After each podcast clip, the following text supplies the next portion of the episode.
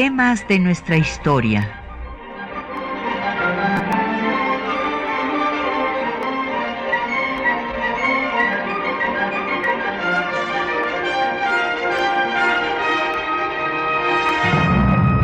Un espacio que difunde el conocimiento del pasado para comprender nuestro presente. Programa a cargo de la maestra Patricia Galeana.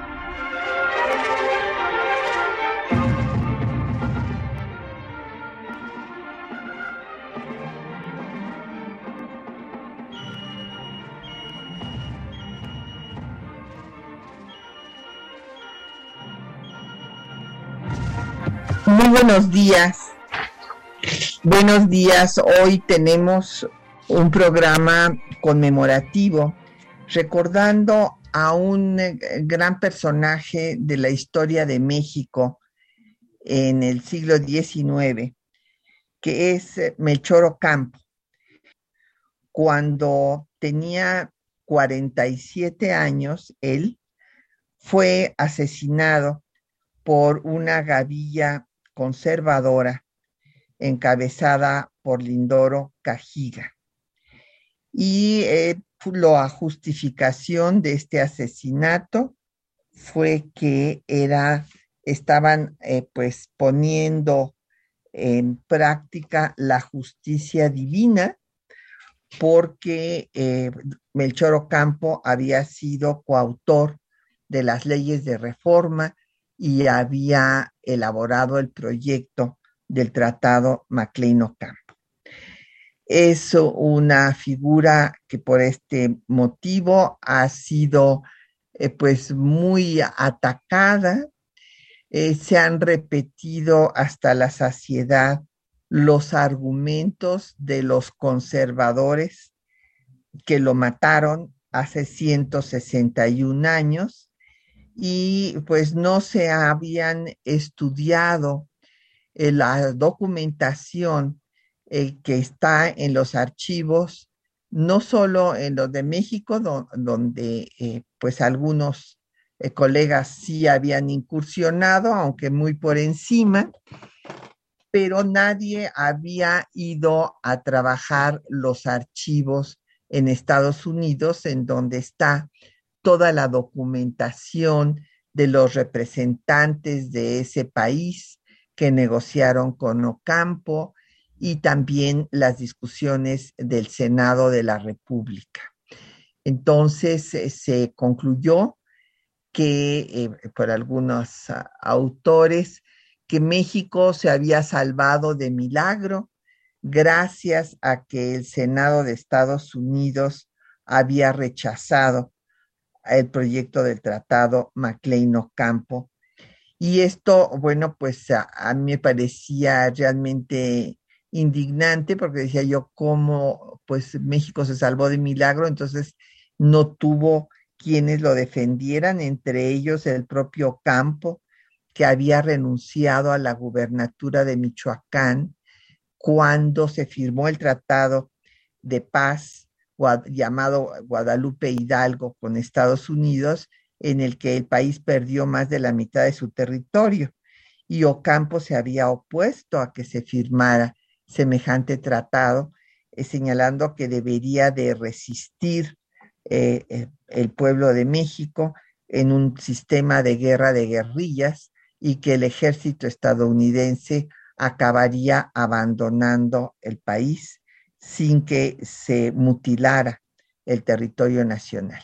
Entonces, eh, eh, no era lógico que un personaje que había tenido estas actitudes valientes a lo largo de su historia, después se le acusara de claudicar frente a Estados Unidos.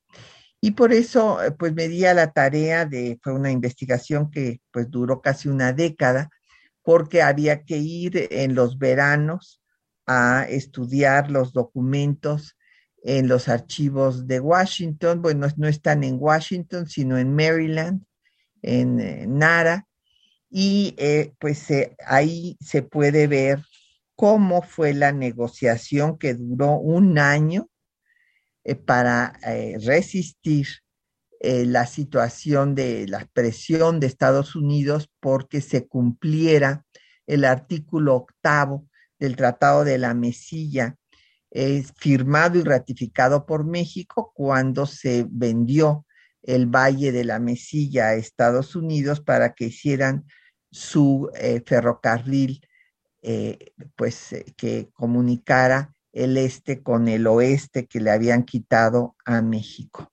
Y ahí en el artículo octavo se comprometía el paso por Tehuantepec. Y el gobierno de Estados Unidos no quería reconocer a ningún otro gobierno mexicano mientras no cumpliera ese artículo octavo.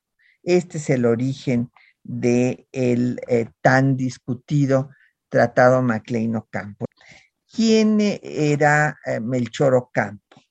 Es un personaje que tiene pues una historia trágica por eh, su origen.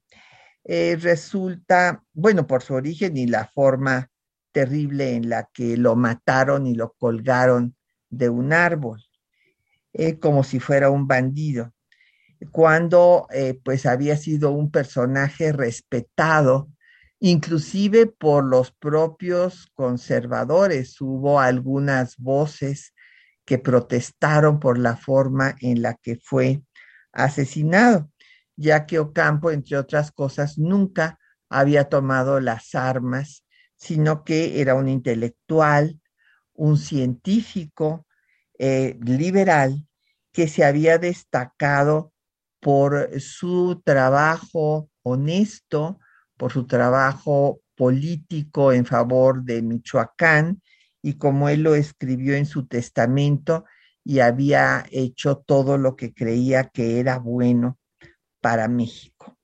Él eh, nació un 3 de junio de 1861, según el acta, eh, pues en el que se le, eh, pues es registrado por la familia Ocampo, pero en realidad, pues él era huérfano, se considera, bueno, no huérfano en cuanto a que lo registran los Ocampo, pero no eran los Ocampo sus, eh, su familia, sino que todo hace suponer, aunque no tenemos las pruebas de ADN para eh, pues confirmarlo, pero pues así se da por sentado por todos sus biógrafos, que su verdadera madre fue una eh, hacendada michoacana de, que tenía la hacienda de Pateo en Marabatío, Michoacán, eh, cuyo nombre era Francisca Javiera Tapia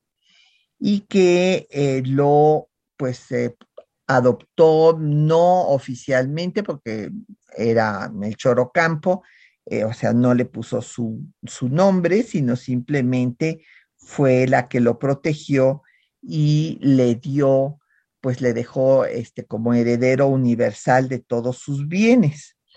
Se eh, ha eh, supuesto que el padre de Ocampo podía ser el abogado de, doña Francisca Javiera Tapia, Ignacio Alas, o bien el cura, amigo de doña Francisca Javiera, que era Antonio María Uruaga.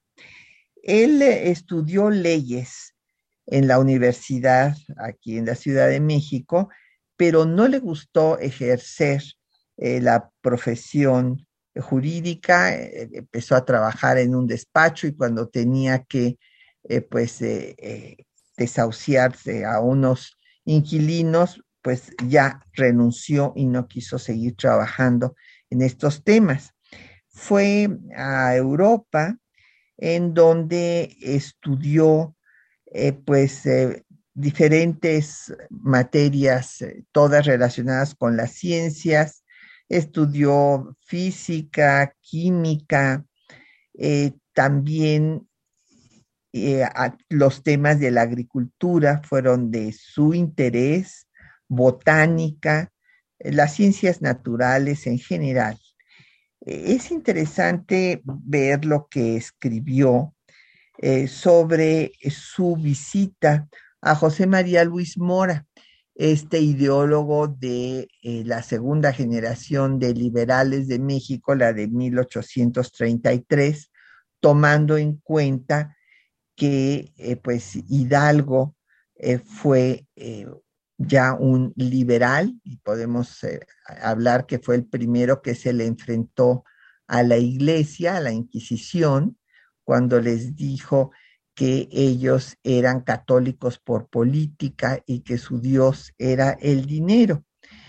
Pero eh, fue mm, pues Mora el que junto con Valentín Gómez Farías intentó eh, la eh, pues plena soberanía del Estado mexicano sometiendo a la iglesia y al ejército a la autoridad civil cosa que pues descostó el levantamiento al grito de religión y fueros y que cayera el gobierno de Valentín Gómez Farías y Santana derogara toda esta reforma. Y Ocampo fue a visitar a Mora allá en Europa, él se había quedado en Londres y eh, pues eh, salió muy decepcionado de esta reunión porque lo encontró muy amargado y consideró que pues eh, no valía la pena continuar pues esta relación ya que Mora acabó culpando a Gómez Farías de que había sido su culpa no pues acabar con Santana como si fuera tan fácil acabar con Santana cuando Santana era el que tenía el control del ejército pero eh, pues nos toca hacer un corte musical. Este corte musical eh, pues va a ser un corte eh, pues muy interesante porque vamos a escuchar como siempre la música de, de la época y en este caso vamos a escuchar a un médico este, eh, a un médico eh, liberal que eh, es nada menos que Aniceto Ortega. Él, pues, además de médico, se dedicó a la música, formó la Sociedad Filarmónica Mexicana, fundó para fundar un conservatorio de música y que fue pues eh, conservatorio del que fue profesor de composición e instrumentación y escribió valses, mazurcas, nocturnos y polcas que le valieron el título del Chopin mexicano. Así lo llamó Francisco Sosa. Entonces escuchemos pues el canto de la huilota eh, de Aniceto Ortega, interpretado por Silvia Navarrete en el disco Ecos de México.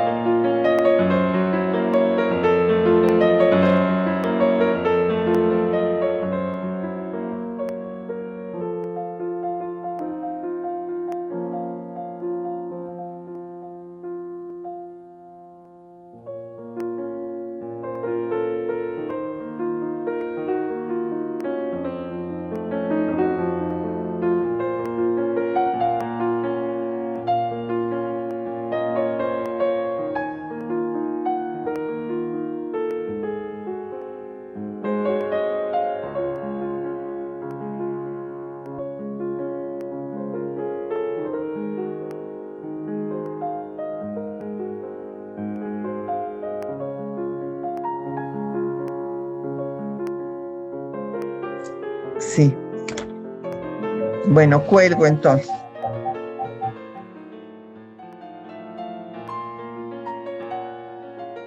Bueno, pues ahí tienen ustedes esta, es una belleza de composición, coincidirán ustedes conmigo, es de una gran dulzura.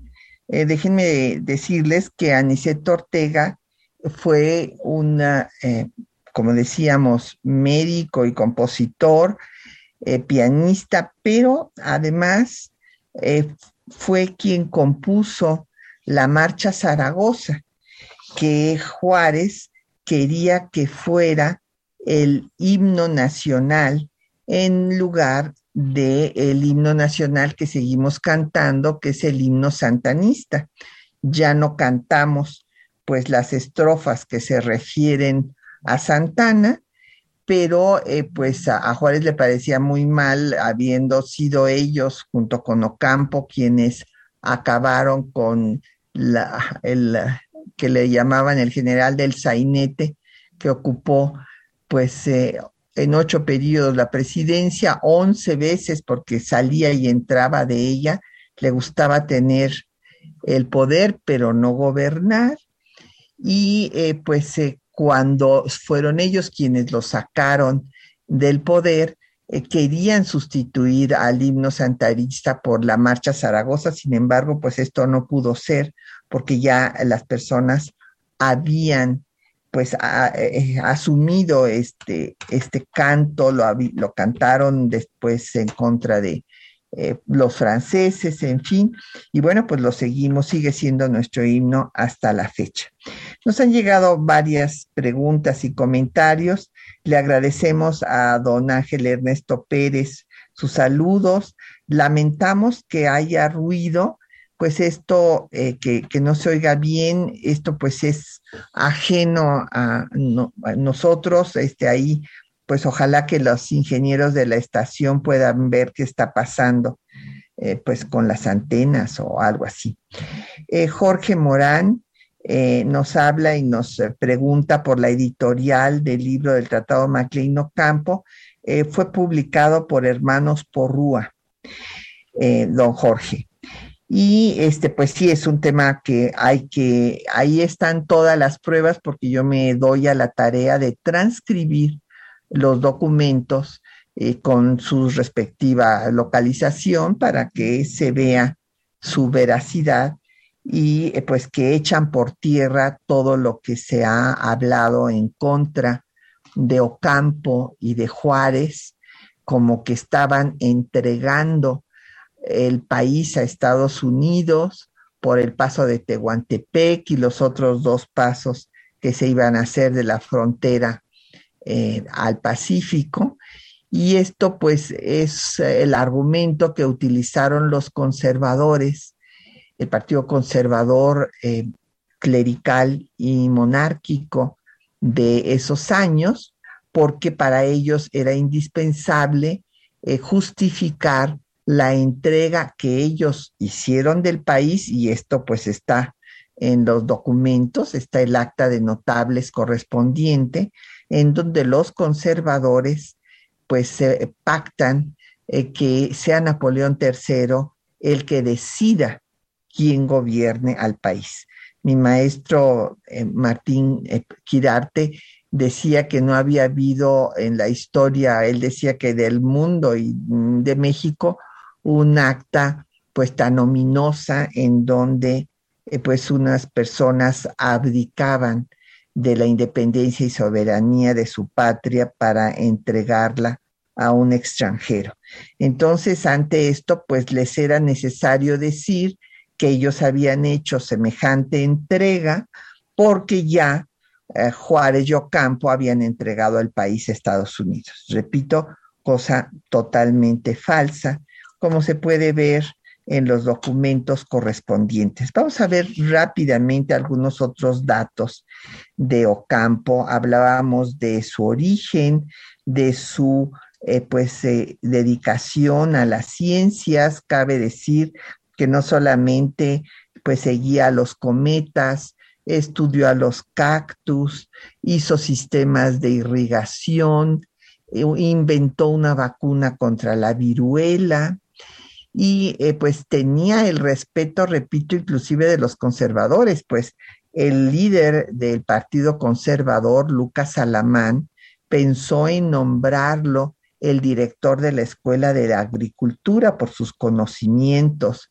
en la materia. Lamentablemente, pues después eh, viene ya la, muerte de Alamán y esta Escuela de Agricultura nunca se va a concretar.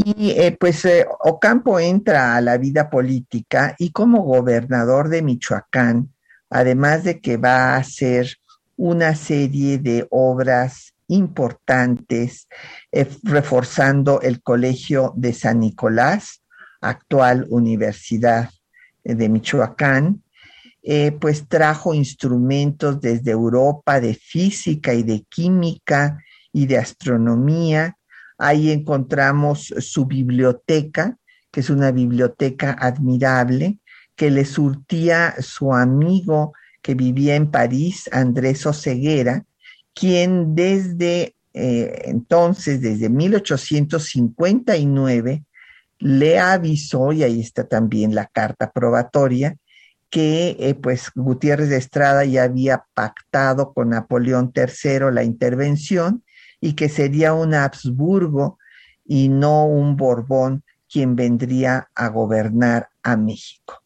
Eh, como gobernador, pues eh, hizo muchas obras importantes, mejoró las cárceles, y hospicios, en fin, y cuando viene la guerra de conquista territorial que Estados Unidos infligió a México, se opuso a que se firmara el Tratado de Paz propuso el, sistema de guerra de guerrillas, que después es el que se va a utilizar frente a los franceses y con el que va a lograr eh, ganar la República.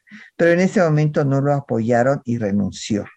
Fue también eh, secretario de Hacienda en el gobierno de José Joaquín de Herrera y desde entonces planteó la necesidad de suspender por un tiempo el pago de la deuda pública externa, ya que eh, pues se consideraba que en un país donde no había recursos, pues no podía consolidarse el Estado.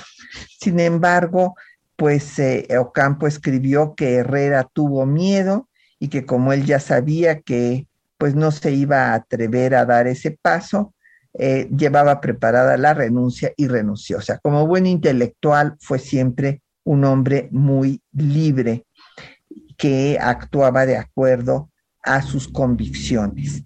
Fue candidato incluso a la presidencia en 51, pero pues le ganó Mariano Arista. Y cuando llega Santana al poder en 53, nuevamente, y este es el último momento en el que lo ocupa es cuando muere Alamán y entonces gobierna sin constitución y eh, piensa en coronarse Antonio I, inclusive en el plan de Soquiapan lo declaran emperador, así como le habían hecho con Iturbide. Y en esa situación, pues, Santana se va a vengar de todos los liberales, los mete a San Juan de Ulúa este, y después los manda al destierro. Es el caso de Ocampo, y en el destierro se va a unir en Nueva Orleans, pues con eh, Juárez, con Ponciano Arriaga y con José María Mata, y ahí van a planear eh, pues hacer todo eh, un movimiento revolucionario, inclusive constituyen la Junta Revolucionaria de Bronzeville para sacar a Santana del poder.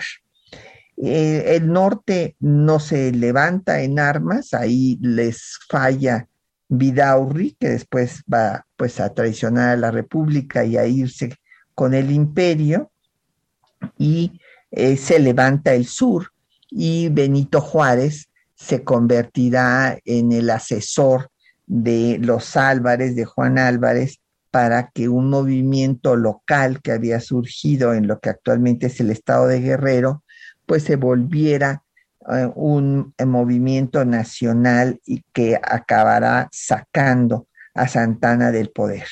En la presidencia de Álvarez, eh, pues Ocampo es designado secretario de Relaciones, pero resulta que solo que aguanta 15 días en el cargo por diferencias con Comonfort, que quería invitar al gobierno también a militares y a eclesiásticos.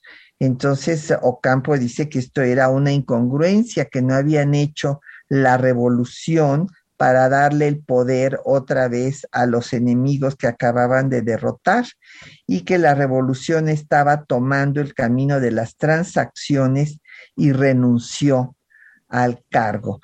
Y después se escribió un documento del que vamos a oír nada más el inicio y el final, que se llama Mis 15 días de ministro. Vamos a hacer una pausa para escuchar eh, la cápsula que les hemos preparado con los textos, este texto de Ocampo y un texto muy eh, pues eh, triste, muy dramático, doloroso de la hija de Ocampo, que le escribe pues cuando es asesinado. Y de fondo vamos a seguir escuchando a Aniceto Ortega, esta vez con una elegía.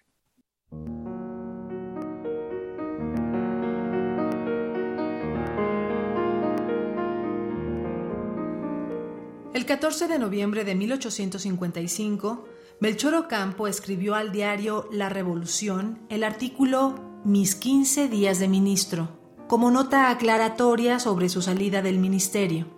Escuchemos. La publicidad es la mejor de las garantías en los gobiernos. Si cada hombre público diese cuenta de sus actos, la opinión no se extraviaría tan fácilmente sobre los hombres y sobre las cosas. Siguiendo estas dos reflexiones, he creído que es un deber mío publicar los motivos de mi conducta pública. Y concluye. Si erré, lo siento mucho por mí y por las personas que en mí confiaban. Espero con el temor natural de la reflexión, pero con plena confianza por parte de la conciencia, el juicio de los contemporáneos y de la posteridad, si es que éste llega a ocuparse de mí. Melchor Ocampo fue asesinado en Tepeji del Río el 3 de junio de 1861 por una gavilla conservadora encabezada por Lindoro Cajiga, para entregarlo a Leonardo Márquez. El michoacano se encontraba en su hacienda de Pomoca cuando lo secuestraron. Su hija Josefa le dedicó la siguiente carta bajo el título Horas de Tristeza. Escuchemos. Sola atravesé y llorando el campo ameno de la infancia, como la ave herida que se arrastra doliente entre las flores. Padre mío, tu memoria resplandecía en los cielos vibraba en el lucero vespertino. Te dormiste en el seno de la madre y me quedó tu memoria tierna como el eco de una melodía lejana, como el reflejo del sol que fue alumbrando otro mundo y nos deja un rumbo entre las tinieblas. Tú tenías la sangre de mi corazón, oh Padre, y sobrevivirás en mí como vive la savia del árbol que hirió el rayo una parte de mi ser estará en la tumba y tu muerte me relacionará con la eternidad y el dolor. Yo, cuando distraída me entregaba a los juegos infantiles con otros niños que iban a recoger, saltando de júbilo, sus lauros al seno de sus padres y los cubrían de besos y los animaban a la carrera y al alborozo, quedaba sola y mis ojos se llenaban de lágrimas cuando alguna mujer compadecida, señalándome, decía, pobre huérfana. El huérfano es un niño que caduca, es el extranjero para el que solo hay indiferencia en todas partes. La orfandad es el egoísmo del llanto. Quiero recordarte, Padre mío, quiero recordarte en la soledad de mi infortunio, como el cautivo se arrodilla oculto ante la imagen de su Dios a quien tal vez desperdician sus opresores. Para hablarte quisiera que mi voz cobrase melodías y mi aliento perfumes, que mi sentimiento tiernísimo confundiera mi alma con la tuya, purificada en la tumba. Padre mío, mi corazón está envejeciendo de sufrir. ¿Cómo te habría comunicado mis cuitas? ¿Cómo habría reclamado tus consuelos? Moriste, y al partir, tu alma dejó un rastro de luz que indicaba una vía inmortal, como una herencia de consuelo, si ese rastro, tu muerte, era la ausencia, la lejanía del otro lado del sepulcro. Quiero llegar a él. Para otros, encerrará el exterminio para mí.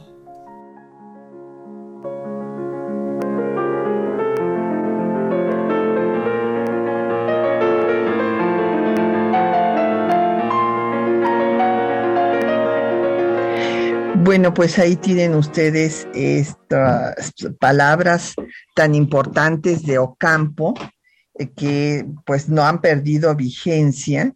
Eh, cada hombre público debe dar cuenta de sus actos. Y pues eh, aquí él dice que si se equivocó, que pues ya lo juzgarán sus contemporáneos y la posteridad, si es que llega a ocuparse de él y desde luego aquí estamos ocupándonos de él por la gran trascendencia que tuvo su vida y su obra en la historia de México. Y quiero decirles, o se habrán dado cuenta que en el poema que le, bueno, en la carta eh, muy poética que le escribe su hija Josefa, ella habla de eh, pues su tristeza de que se muera su padre, cuando eh, pues también recuerda todo lo que sufrió como niña huérfana en un hospicio. Entonces, fíjense ustedes que eh, resulta que Melchor Ocampo nunca se casó, tuvo una relación eh, pues de toda la vida hasta que ella se murió con su nana, que era 15 años mayor que él. Y eh, pues de ahí es de donde eh, pues nació Josefa y resulta que eh, pues no quisieron, no, ahí no, no sabemos, no tenemos las pruebas de qué pasó, si fue el propio campo el que no quiso casarse o fue la nana que no quería que esto se supiera, pero pues mandaron a la hija a un hospicio y por eso es que Ocampo eh, dio muchos recursos para el hospicio. O sea, es una ah, paradoja que un eh, hombre que va a ser el que redacte la epístola de Melchoro, o sea, la, epístola de, eh, pues obviamente es Melchor Ocampo, pero la epístola del matrimonio que se siguió repitiendo en todos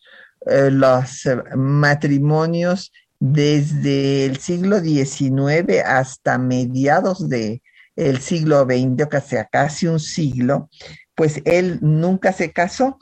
Eh, Ana María Escobar murió, era su nana, como les digo, 15 años mayor que él, y pues entonces, una vez que Ana María Escobar fallece, eh, pues Ocampo va a sacar del hospicio a su hija y va a tenerla eh, con él.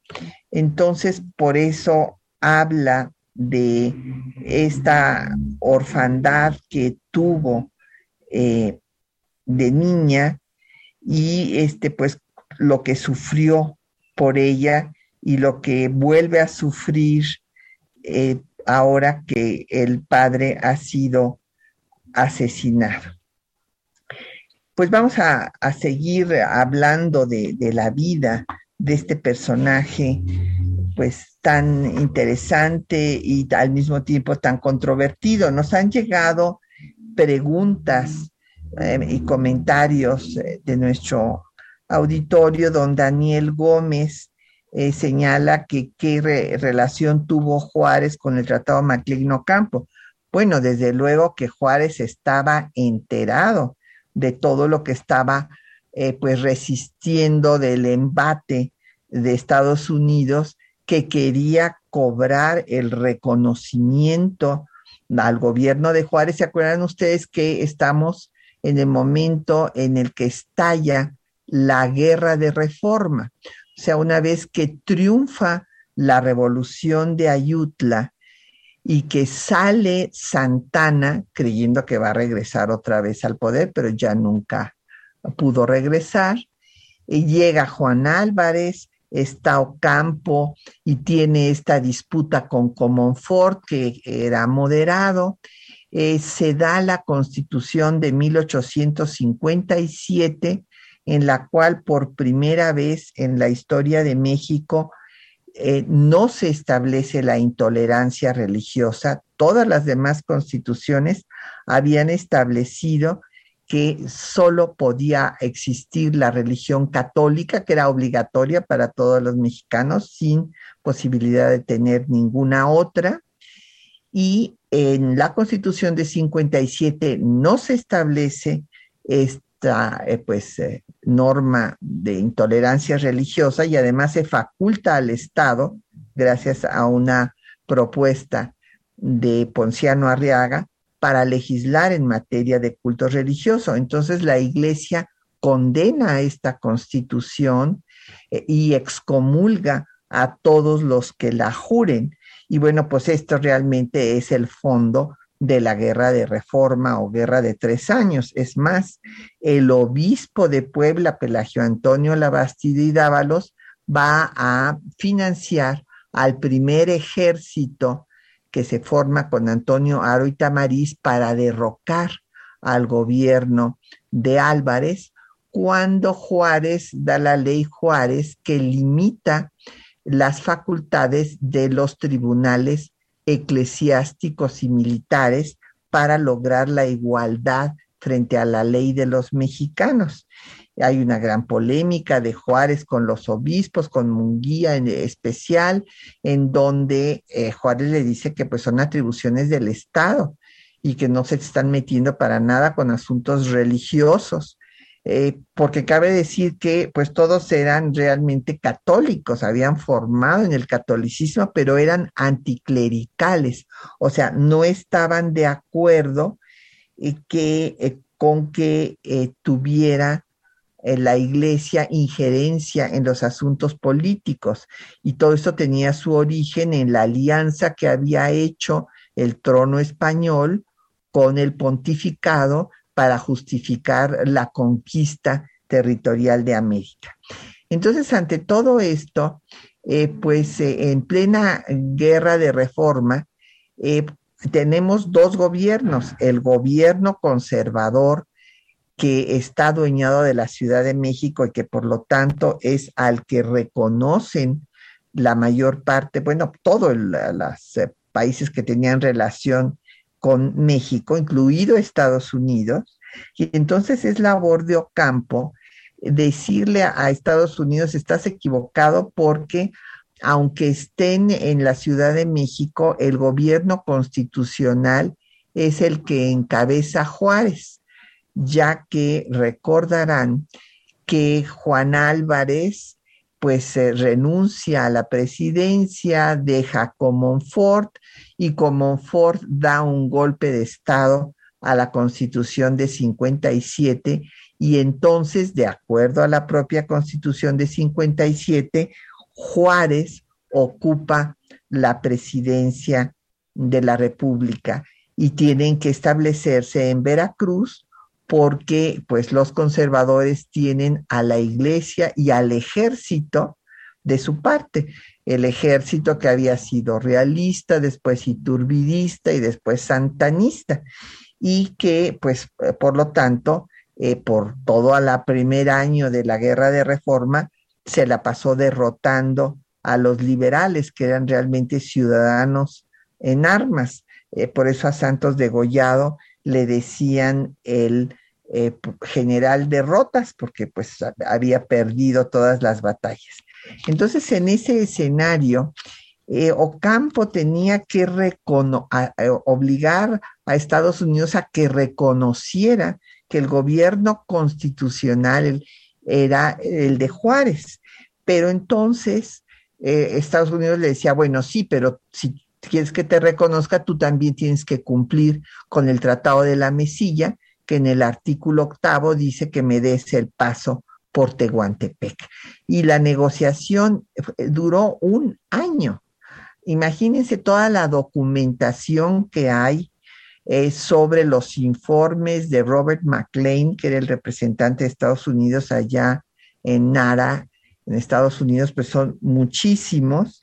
Y finalmente, eh, McLean dice que Juárez y Ocampo no son corruptibles como si era Santana. Ahí está, en los documentos de McLean. Entonces, Juárez estaba enterado de la situación y hay un punto fundamental.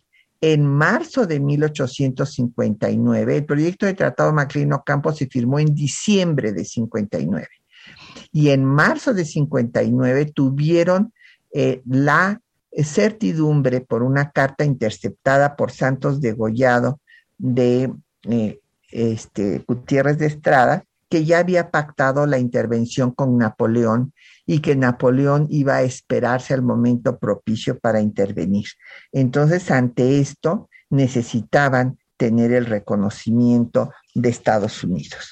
Pues vamos a hacer otra pausa musical y vamos a escuchar ahora el, eh, seguimos con Aniceto Ortega y ahora escucharemos el vals brillante. Y lleva justo el mismo nombre de un vals de Chopin.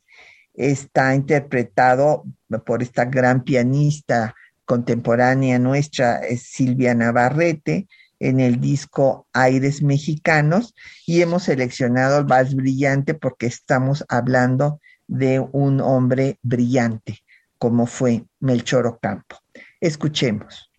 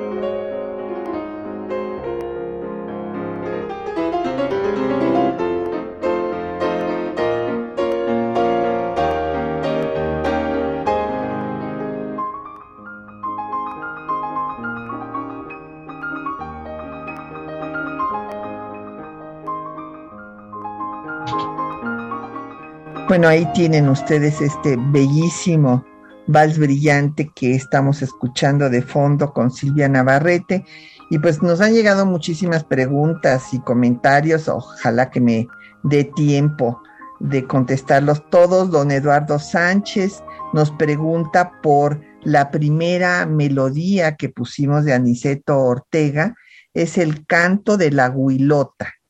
Es parte de una ópera que fue estrenada por Ángela Peralta, nada menos.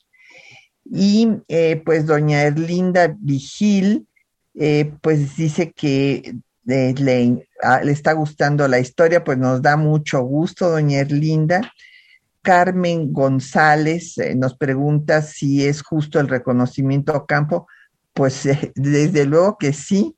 Doña Carmen, este, me he dedicado gran parte de mi vida a estudiarlo eh, precisamente motivada por esa declaración que me pareció eh, realmente muy poco digna, eh, pues para los mexicanos, de que México se había salvado de milagro gracias a que Estados Unidos había rechazado ese tratado.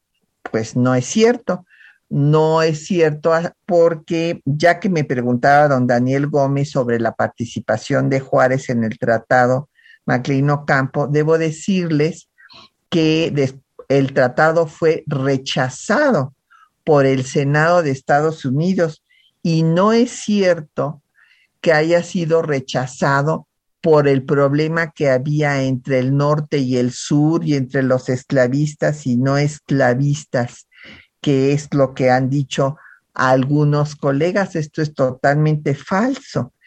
En la votación, el Senado rechazó el tratado porque prevaleció el proteccionismo.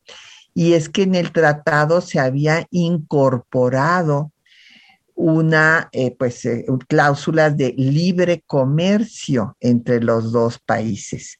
Eh, Ocampo estaba convencido de que esto iba a acabar con el contrabando tan grande que existía, lo mismo José María Mata, porque debo decirles que la última versión del tratado no la hace Ocampo, sino la hace José María Mata, que era el representante de del gobierno juarista en Washington, Miguel Lerdo de Tejada, que había ido a negociar un empréstito dando como garantía los bienes nacionalizados de la iglesia, porque pues el gobierno de Juárez no tenía ni un peso para, para nada, y nada menos que Roberto McLean, que estaba cansado ya de negociar con Ocampo y pidió vacaciones y se fue a Washington. Entonces, entre los tres hicieron los artículos que se refieren a esto de los eh, productos que tenía que aprobar el Congreso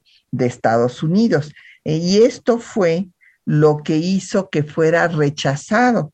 Y lo rechazaron tanto los eh, republicanos como los demócratas, tanto los del norte como los del sur. Y ahí están los documentos y están publicados en este libro que les estamos dando hoy del Tratado MacLean Ocampo.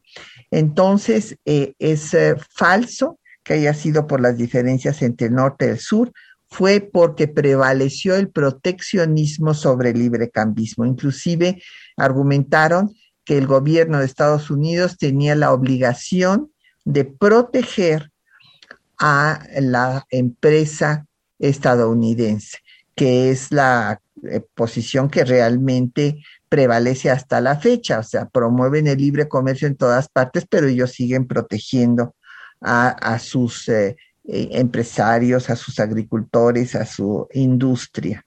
Entonces, se rechazó el tratado, pero en mayo de 1860, Estados Unidos le propuso al gobierno de Juárez volver a presentarlo en el Senado porque creían que ya podían tener la mayoría para aprobarlo. Y entonces hay una reunión interesantísima de Juárez que convoca a Ocampo, ya José María Mata había regresado, y a Juan Antonio de la Fuente. Era un personaje, Juárez, un gran estadista que se, rodeó de las personas más competentes como Campo, que pues era un hombre brillante, y que escuchaba a sus colaboradores. No se consideraba que él lo sabía todo y, este, hacía lo que se le pegaba la gana. Entonces escuchó qué decían cada uno de sus ministros y Ocampo y José María Mata siguieron defendiendo al tratado porque la intervención francesa venía, o sea, no, no había desaparecido la amenaza. Pero Juan Antonio de la Fuente se opuso y dijo que no, que ya estaban ganando la guerra, la guerra civil de, de reforma, y que no había que volverlo a presentar. Juárez les dijo que lo iba a pensar y que en la mañana les diría su decisión Debió haber sido una noche terrible de insomnio para Juárez y en la mañana les dijo que no iba a volverlo a presentar porque ya iban a ganar la guerra y que ya verían después cómo enfrentaban a la intervención francesa. Entonces, eh, pues eh, esa fue la participación de Juárez con el eh, proyecto del tratado del, por el que, repito, han acusado a Juárez y Ocampo de entregar al país falsamente para justificar la entrega que ellos sí hicieron, y ahí está el documento de la Junta de Notables para a Napoleón III. Y eh, pues Viviana Cruz nos dice justamente que en el tratado no se cede territorio. Muy bien dicho, doña Viviana, en efecto, no se cede territorio. Este es un tratado de tránsito comercial y libre comercio que sustituía al tratado militar que había propuesto Ocampo. Ocampo propuso que se hiciera una alianza militar con Estados Unidos para enfrentar a los franceses. Tienen que darse cuenta que el ejército francés era el ejército más importante del mundo en aquella época invicto hasta ese momento, por lo que el gobierno constitucional de México que se encontraba en Veracruz, pues requería del reconocimiento pues eh, internacional y en este sentido era muy importante el reconocimiento de Estados Unidos eh, y por eso es que hubo esta larguísima negociación que ya les comenté que fue de un año y que finalmente la última versión se hizo en Washington por el propio eh, enviado de Estados Unidos, eh, Miguel Herdo de Tejada y José María Mata. Y que cuando eh, pues fue rechazado, fue rechazado por haber incorporado el tema de libre comercio. esta negociación es un ejemplo de negociación diplomática cuando tuve el honor de dirigir el Instituto Matías Romero de Estudios Diplomáticos de la Secretaría de Relaciones Exteriores, estudiábamos esta negociación como una negociación eh, que ponía la muestra de cómo podían defenderse eh, los derechos de la nación en el momento de mayor adversidad cuando el gobierno eh, constitucional pues podía haber desaparecido.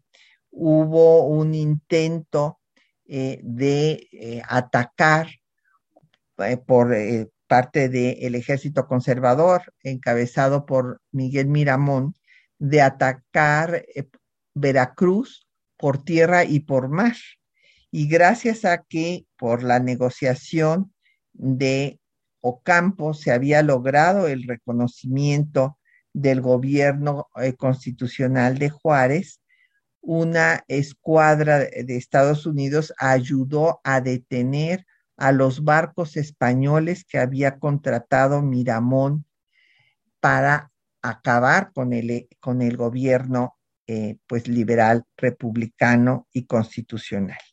Entonces es muy importante eh, pues estudiar eh, los textos originales y en donde se puede demostrar que Ocampo tuvo la habilidad de lograr el reconocimiento de Estados Unidos sin vender territorio, porque eh, había el interés de comprar Baja California y de bajar otra vez eh, la frontera más al sur, así como habían presionado al gobierno de Santana cuando compraron la mesilla, o sea, seguían insistiendo en más territorio y en comprar Baja California. Entonces, en lugar de vender territorio, se hizo este tratado que hacía las veces de, alianza eh, militar que había propuesto Campo y no se vendió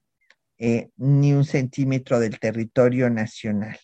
Y en el propio tratado se establece que México conserva, obviamente, la soberanía sobre todos los pasos que se hagan. Ocampo fue eh, realmente un hombre excepcional.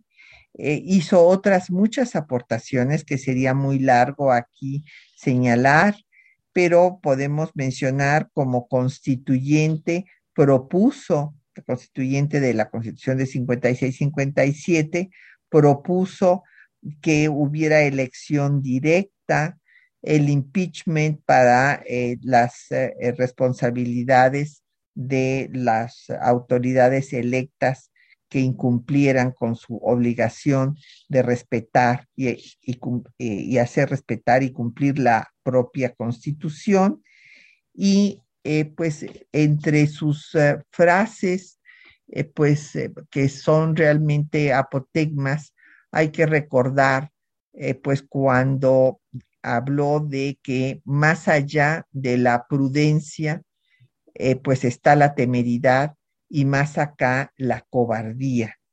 Y también, pues, cuando señala que él se podía quebrar, pero no se doblaba.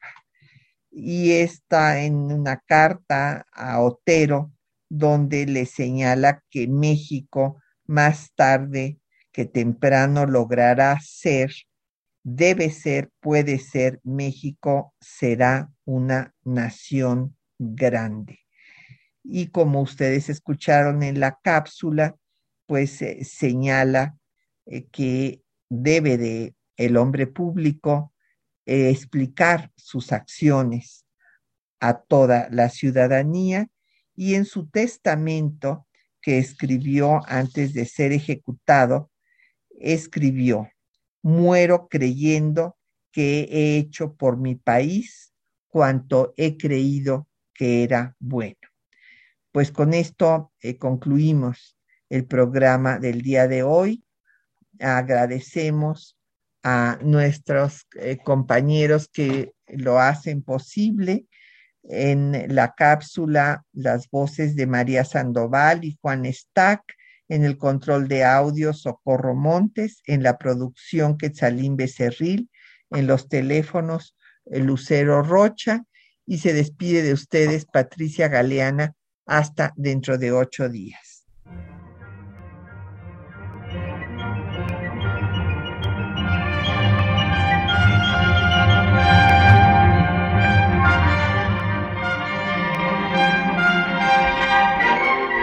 Temas de nuestra historia.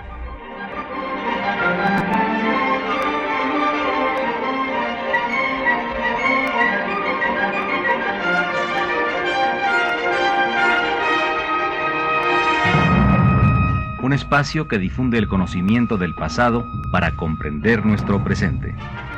Programa a cargo de la maestra Patricia Galeana.